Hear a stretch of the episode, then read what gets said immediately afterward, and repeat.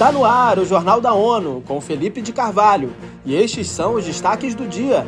Comunidade internacional apreensiva com a estabilidade do Afeganistão, diz ONU.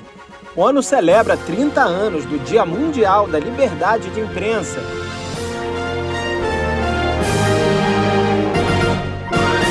O secretário-geral das Nações Unidas enfatizou que a comunidade internacional está preocupada com a estabilidade do Afeganistão Antônio Guterres falou esta terça-feira em Doha, Catar, após reunião com enviados especiais sobre o Afeganistão. O encontro debateu questões como direitos humanos, em particular das mulheres e meninas, ao lado da governança, do combate ao terrorismo e do tráfico de drogas. A meta é encontrar uma forma concertada da comunidade global interagir com o Talibã. The meeting was about developing a common international approach not about recognition of the de facto Taliban authorities. Falando a jornalistas, o secretário-geral destacou que a reunião analisou o desenvolvimento de uma abordagem internacional comum, não sobre o reconhecimento das autoridades de facto no Afeganistão. Guterres disse que houve consenso de que é preciso uma estratégia de envolvimento que permita a estabilização do Afeganistão, mas que também aborde as preocupações importantes. A Organização das Nações Unidas para Educação, Ciência e Cultura, UNESCO, promove a celebração do 30 aniversário do Dia Mundial da Liberdade de Imprensa, nesta terça-feira, na sede da ONU em Nova York. Mayra Lopes tem mais informações.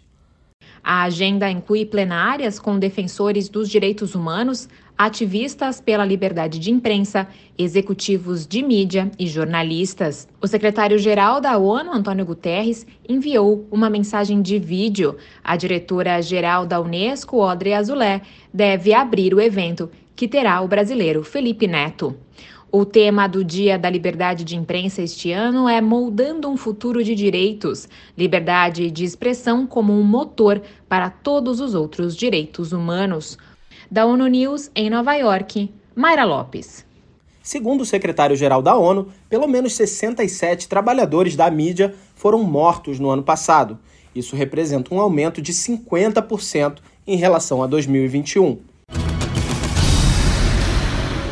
O Escritório de Assuntos Humanitários da ONU, OSHA, informou que apenas 14% do apelo para o Sudão foi entregue. O montante de 1,75 bilhão deixa o plano de resposta humanitária subfinanciado. A resposta humanitária no país já estava em curso antes da escalada da violência, que começou em 15 de abril. Mesmo com a escassez de fundos, as operações continuam, principalmente com serviços de saúde e nutrição, nas áreas onde a segurança ainda permite a entrega de auxílio. O coordenador de assistência humanitária da ONU, Martin Griffiths, foi enviado à África para discutir o apoio aos sudaneses.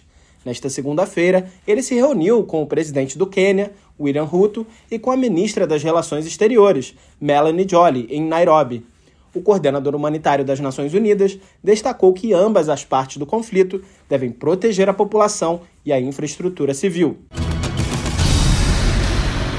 Mais de 7 milhões de toneladas de atum e similares são pescadas anualmente.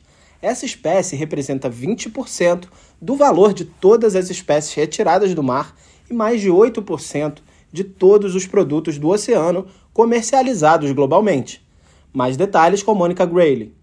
Pela importância do atum, pelo desenvolvimento sustentável e para a segurança alimentar, desde 2016 é celebrado o Dia Mundial do Atum em 2 de maio.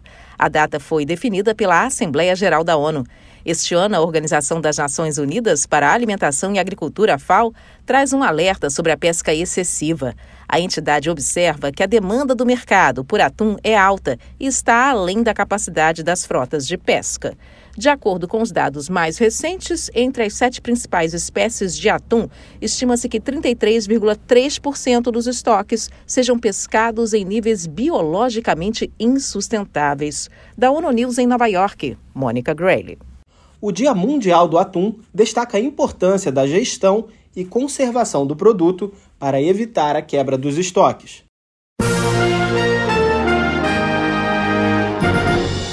Este foi o Jornal da ONU. Mais informações na nossa página news.un.org/pt e nas nossas redes sociais. Siga a gente no Twitter, ONONews